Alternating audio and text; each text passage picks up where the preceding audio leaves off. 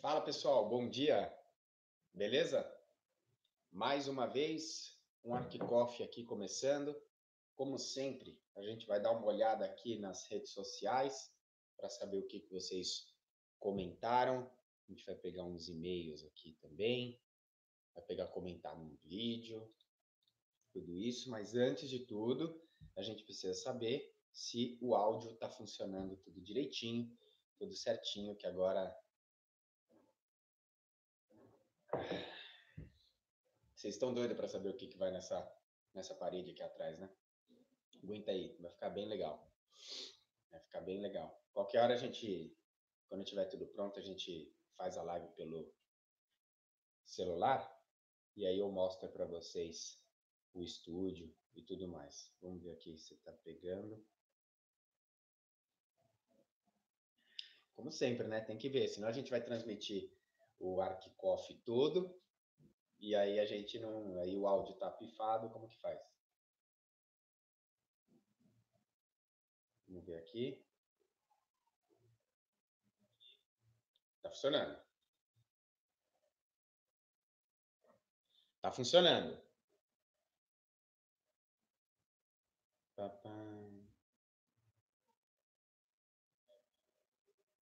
Beleza. Bom, galera, hoje a gente eu entrei um pouquinho mais tarde do que 8 e meia, do que o normal, que eu tive que, enfim, resolver algumas coisas aqui.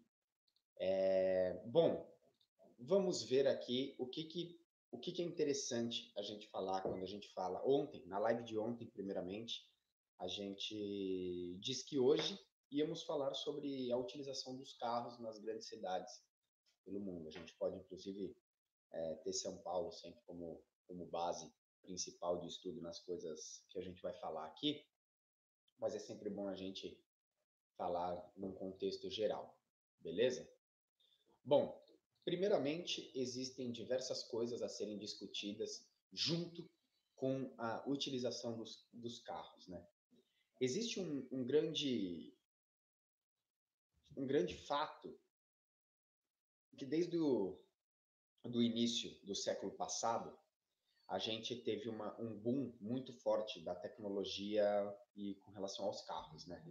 Teve aquela coisa de uso do carro, uso do carro, uso do carro, aquele incentivo, um incentivo muito grande e tudo mais.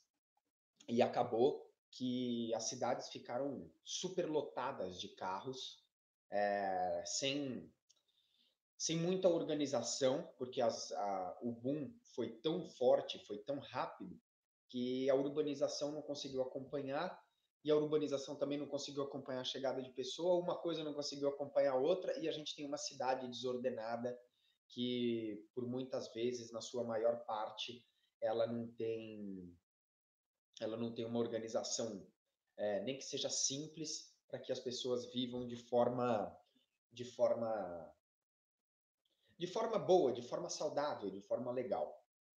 Então, um dos, uma das grandes discussões com relação ao uso do carro hoje é a, o fato de que os carros poluem muito é, o mundo, né? Polui muito. Aquela camada de poluição em cima da cidade é uma coisa é uma coisa surreal da gente ver. Inclusive, eu vou deixar aqui do lado uma eu vou ver se eu acho aqui. Eu acho que eu vou achar. É, pronto, achei aqui. Achei aqui.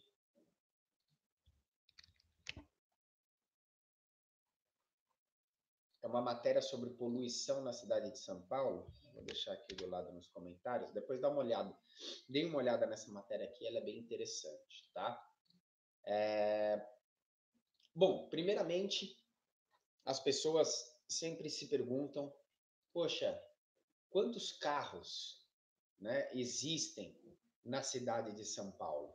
Né? O que que, o que que parece que isso não influencia muito, mas é uma coisa bem bacana de, de, de você ter, porque você consegue medir diversas, diversas, diversos parâmetros para mudança. Por exemplo, existem novas empresas vindo aí é, com aqueles patinetes elétricos, aquelas bicicletas que você paga por a cada 15 minutos que você usa e coisa e tal, para você se movimentar pela cidade através delas. São ideias que vêm para justamente mudar o hábito da população com relação à utilização do carro.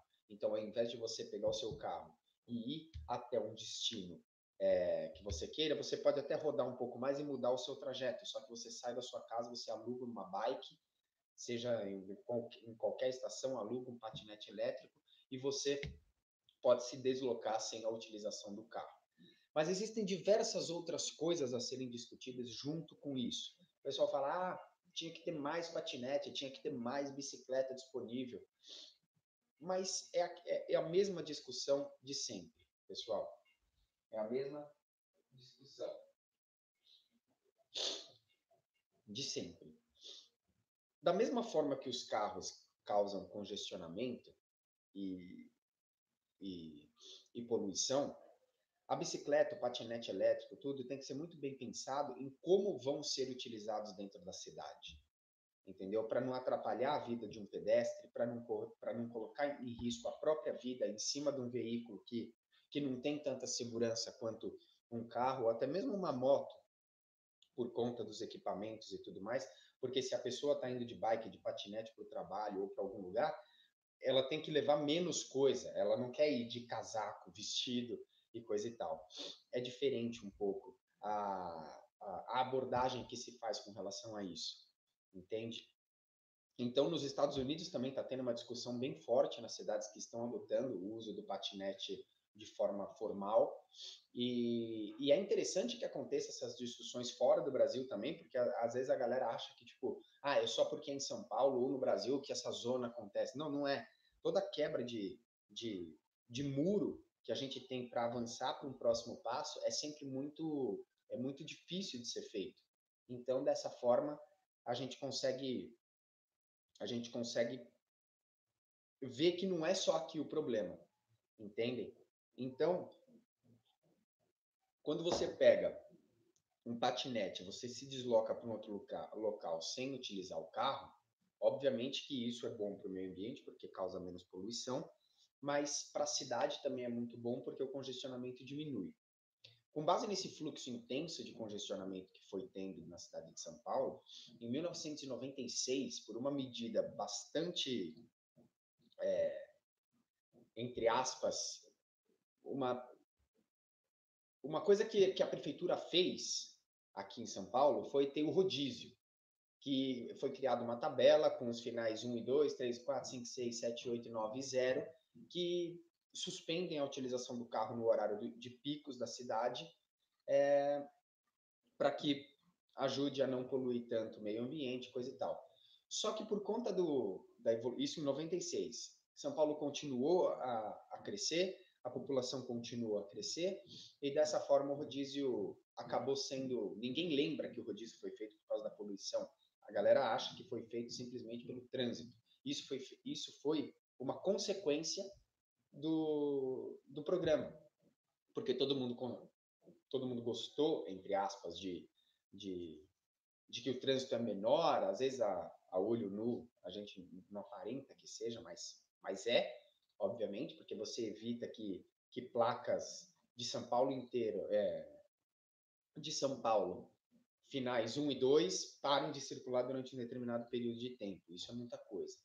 Isso é muita coisa, tá?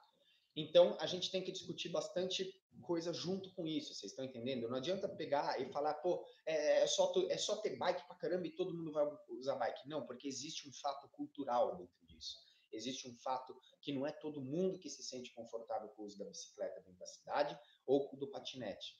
E isso é uma coisa cultural nossa. Se você for para a Europa, a utilização da bike é sensacional. Coisa que aqui no Brasil nunca foi tão explorada. Está sendo explorado agora, primeiro porque a facilidade das, das pessoas abrirem empresas para que disponibilizem esse tipo de serviço é uma coisa muito mais fácil hoje em dia. E, e também pela própria praticidade, que as pessoas vão sentindo esse vazio e querem preencher com a utilização de novas tecnologias para ajudar o meio ambiente o trânsito e, consequentemente, o urbanismo das cidades. É, bom, e aí depois foi em 98 que o rodízio ficou é, estabelecido por decreto, ok? E aí é o seguinte, quando a gente chega aqui, tem uma matéria bem interessante dizendo que o mundo tem mais de 1,2 bilhões de veículos, tá? 1,2 bilhões de veículos no mundo. Não é uma matéria muito recente, tá? Ela é uma matéria, deixa eu ver de quando aqui que é essa matéria.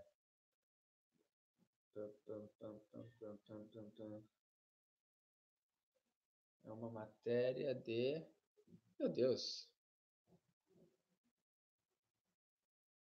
É uma matéria de 2014. De 2014, tá? Bom, vamos aqui. 1,2 bilhões de veículos. Os países com mais carros no mundo é os Estados Unidos, com 263 milhões de carros, a China, com 212, o Japão, com 77 milhões, o Brasil, com 51 milhões, a Alemanha, com 46, Rússia, com 42, França, com 38, Reino Unido, com 33, Canadá, 33 e Índia, 22 milhões. Tá? É, são números absurdamente estrondosos quando você pega é, dentro desses países as cidades que têm mais carros, né? E, e você pega quantos habitantes tem aquela, aquela cidade. Isso é, isso é loucura de você fazer, porque você vai ver que os números são realmente muito mais altos do que eles aparentam ser. Eles já são altos, só que eles são muito mais quando você coloca numa balança com relação ao número de habitantes de um local. Tá? Obviamente que numa cidade como São Paulo, gigante, um centro financeiro, é uma cidade que movimenta uma economia gigantesca, um PIB gigantesco para o nosso país. Obviamente que, que a utilização dos veículos é o principal meio de, de transporte nosso. Primeiro porque o nosso transporte público ele não supre absolutamente todos os nichos necessários para que todo mundo usa o transporte público. Imagina o que, que vai acontecer com o metrô ou com os ônibus de São Paulo se todo mundo, ou sei lá, 50% da cidade parar de usar o carro e começar a usar o transporte público para ir para os seus lugares, entendeu? Então não é uma coisa fácil de fazer, não é uma estruturação urbana muito simples de ser feita. É muito mais do que isso, é muito mais avançado do que isso. Quando a gente pensa em planejamento urbano para novas cidades ou reurbanização de um local de uma cidade que está degradado ou faltando algum tipo de infraestrutura, é nisso que tem que ser pensado. Como que as pessoas vão chegar até lá? O primeiro estudo para isso é exatamente esse ponto. Eu estou terminando meu mestrado focando no Largo do Paissandu e o primeiro ponto que foi falado para eu estudar é quais são os acessos do Largo do Paissandu. Como que eu chego no Largo do Paissandu? Tem estação de metrô, tem ponto de ônibus, tem linha que passa por lá, tem ciclofaixa, entendeu? Tem como eu alugar alguma coisa e chegar lá através das ciclofaixas ou só pela calçada? Porque também as pessoas podem não achar agradável estar andando na calçada e, a, e patinetes estarem passando. É, obviamente que, que leis vão sendo, como já foram, acho que aprovadas, leis vão sendo aprovadas da utilização desses patinetes, dessas bikes, aonde pode, aonde não pode, tem que usar capacete, não tem tem que emplacar ou não tem. Isso vai acontecendo, são mudanças. Nós estamos participando de diversas mudanças que estão acontecendo nas cidades e no mundo, ok? E isso é normal, esse, esse choque, esse susto e, e esse burburinho de tipo, pô, é, já tá já tá ruim do jeito que tá e a gente já está acostumado, então vamos aí. Mas não é bem assim. O arquiteto, urbanista, a gente está aqui para sempre ver a melhor opção para a cidade e tentar equilibrar ao máximo a vivência. É, na, na revista Automotive Business, saiu uma notícia em 25 de 3 de 2019, às 7h45 da noite, que a manchete é São Paulo lidera o uso do automóvel na América Latina. Pesquisa encomendada pela Visa revela que 73% dos paulistanos usam o carro como principal meio de transporte. Galera, 73% da população de São Paulo utilizam o carro. Agora, imagina vocês inverter essa situação. Se 73% das pessoas da cidade de São Paulo não utilizassem o carro e utilizassem os meios de transporte público. Eu tinha falado no exemplo 50%, mas com esse número dá para a gente colocar 73%. É uma coisa estrondosa o número de pessoas que usam transporte público. Alguns por conforto, outros por necessidade. Sim, existem pessoas que têm necessidade de utilizar é, o carro particular, sim, por facilidade de movimentação, é, com relação a alguma, alguma, algum horário, alguma coisa que ele tenha. Existem pessoas que utilizam o meio de transporte é, como uma coisa, hoje em dia, por exemplo, o Uber. O Uber e essas empresas de táxi, 99, coisa e tal, elas é, um, é uma pessoa que usa um carro para levar outras pessoas para um destino. Essa pessoa pode não ter carro, ela pode ter e achar mais fácil ir de Uber ou de 99, alguma coisa assim. Entendeu? Então, não tem como a gente discutir um padrão nem regras quando existem 14 milhões de pessoas numa cidade como São Paulo e que não existe é, meio termo. As, as pessoas pensam diferentes. Por isso que uma cidade como São Paulo é difícil que tudo, que tudo corra extremamente bem.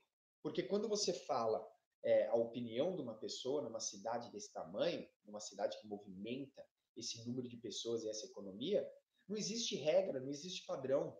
Cada dia é um dia, cada mês é um mês, cada ano é um ano. Não tem como comparar absolutamente nada disso, entendeu? É, você pedir para uma pessoa que usa o transporte particular para parar de usar completamente amanhã e você e, e, começar a usar o transporte público, a primeira coisa que a pessoa vai, falar é não, porque ela está confortável naquele sistema que ela está vivendo naquele momento, entendeu? E isso demora mesmo. A mesma coisa, pegar projetos europeus de urbanismo e encaixar no relevo de São Paulo, isso também não funciona.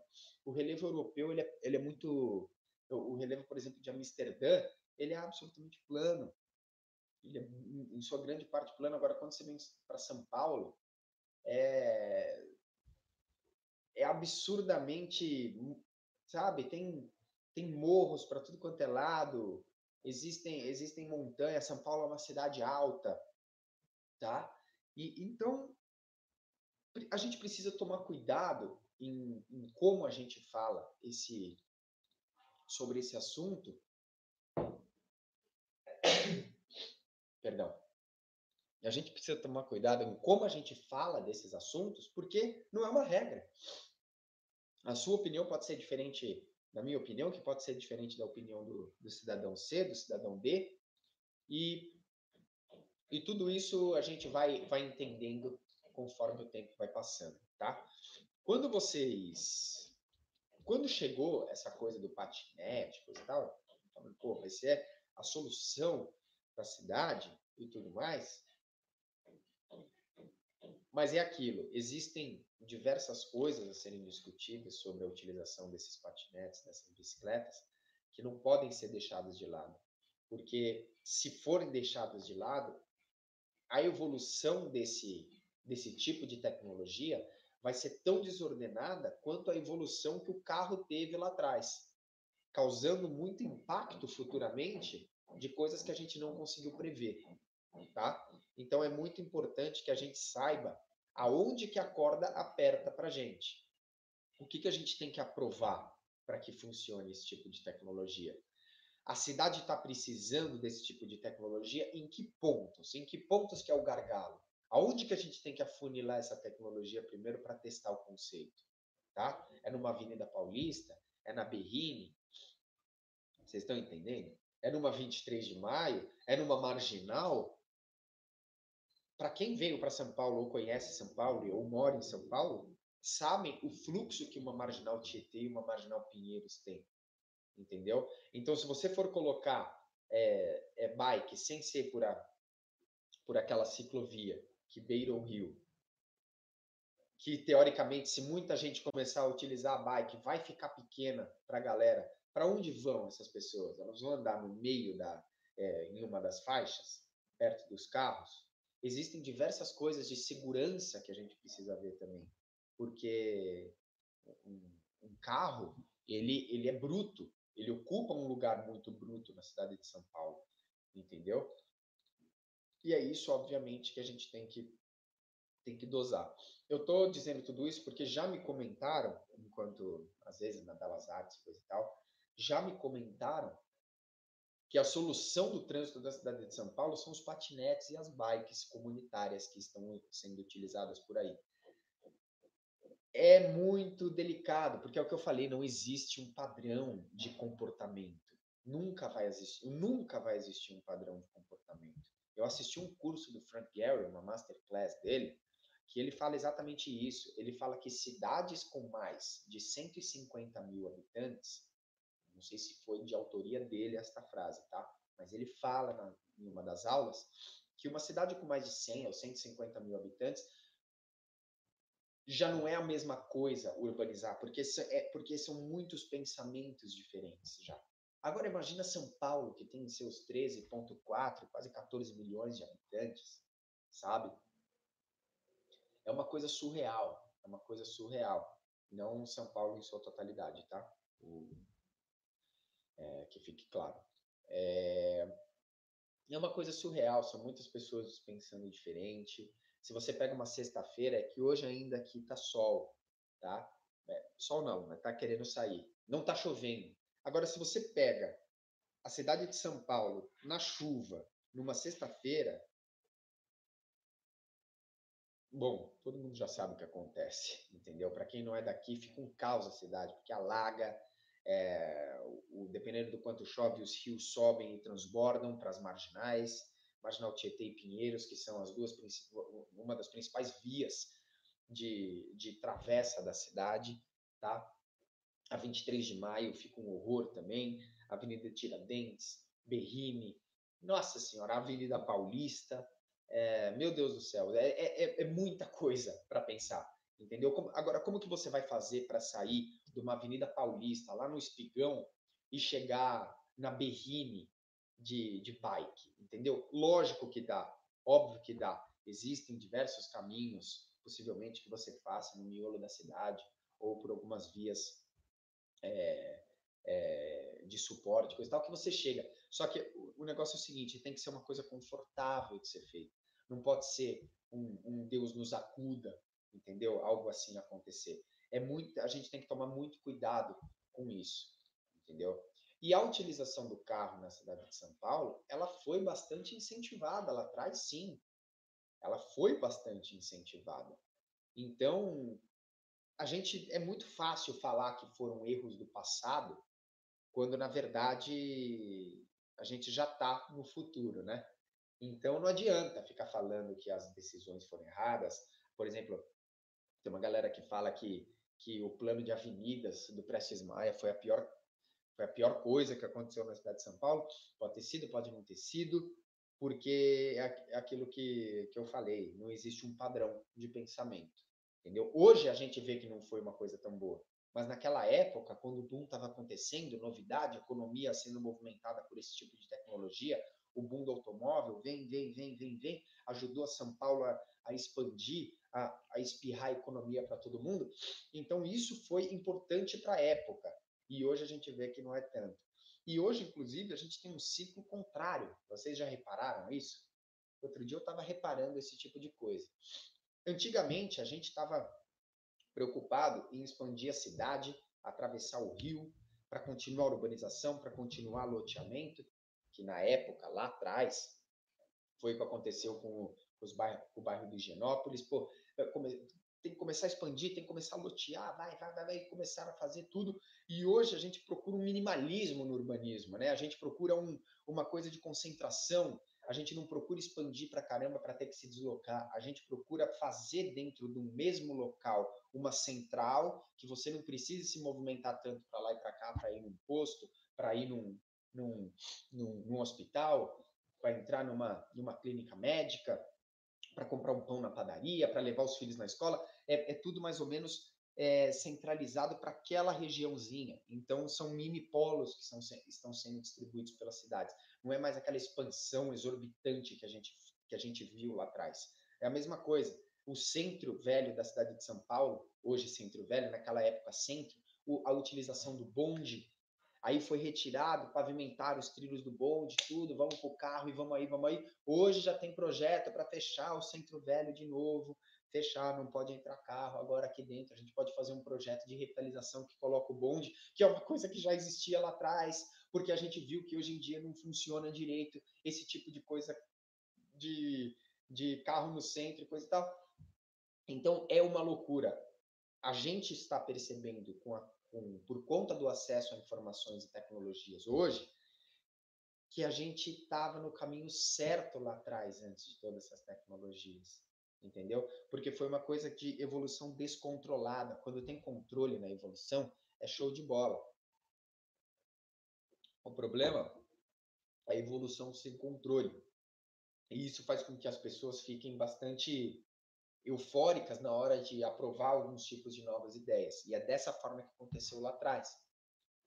Então, a utilização da bicicleta é muito legal e importante, a utilização dos patinetes elétricos é muito legal e importante, mas tem que ser feita de forma cautelosa, de forma certa, porque senão daqui 10, 15 anos, ela, essas, essas coisas vão estar funcionando de uma forma que a gente vai ver que foi completamente errado a forma com que foi abordado e a, e a forma com que é utilizado. Deu para entender? É, a ideia do Arc, do de hoje era bater um papo sobre isso, sobre essa coisa do carro com relação a esses meios de transporte que exigem força física. É, no meio de uma cidade estressante como São Paulo. É, as coisas têm que ser muito bem pensadas para serem aplicadas, porque senão a gente vai sempre viver num erro de passado, entendeu? É, como eu falei, óbvio que hoje a gente vê que é errado, mas na hora a gente a gente está empolgado com essa evolução e a gente não conhece o futuro, então a gente manda bala. Então tem que ter muito muito cuidado. E com relação a essas coisas que eu falei do ciclo inverso, que hoje em dia a gente está querendo voltar ao que era antes, é justamente por conta da, da, de absorver esses erros e ver aonde que a corda apertou nessa urbanização sem a mínima, é, sem o mínimo freio que São Paulo teve, tá bom? Galera, hoje é sexta-feira, a gente se vê no próximo Arc Coffee, segunda-feira, dia Segunda-feira, dia 2? Segunda-feira, dia 2 de setembro de 2019. A gente está aqui, 8 e meia da manhã. Vamos ver, mandem comentários, mandem na aba da comunidade lá o que, que vocês querem por e-mail, seja lá por onde, o que, que vocês querem que a gente, que a gente converse na segunda-feira. É, fiquem atentos nas nossas redes sociais, que a gente fala bastante coisa interessante. No Instagram tem no Instagram e Facebook tem a legenda educativa sobre alguma obra de arquitetura pelo Brasil e pelo mundo. E é isso aí, galera. Muito obrigado pela audiência, muito obrigado pelo apoio. Continuem acompanhando. E lembre-se, leem sobre, sobre a utilização do carro, sobre pegar um projeto europeu ou dos Estados Unidos e colocar aqui dentro. Isso não funciona em nenhum lugar do mundo, nem se você pegar um urbanismo aqui de São Paulo, uma revitalização de São Paulo e tentar integrar uma cidade como Barcelona, não vai funcionar entendeu? Porque a cultura é diferente, a qualidade de, de vida das pessoas em geral é diferente, o pensamento é diferente, a cultura é diferente, tudo é diferente. Então não tem como você adaptar projeto. Cada projeto é um projeto, cada coisa é uma coisa. Depois, se vocês quiserem saber mais sobre a expansão do carro na cidade de São Paulo, procurem sobre Prestes Maia, plano de avenidas Prestes Maia. Ali vocês começam a ter um bom entendimento do que é isso e o que, que aconteceu, obviamente. E é isso aí. Uma boa sexta-feira para todo mundo. Bom trabalho, boa aula, boa entrega, boa prova. É isso aí. Valeu. Tchau.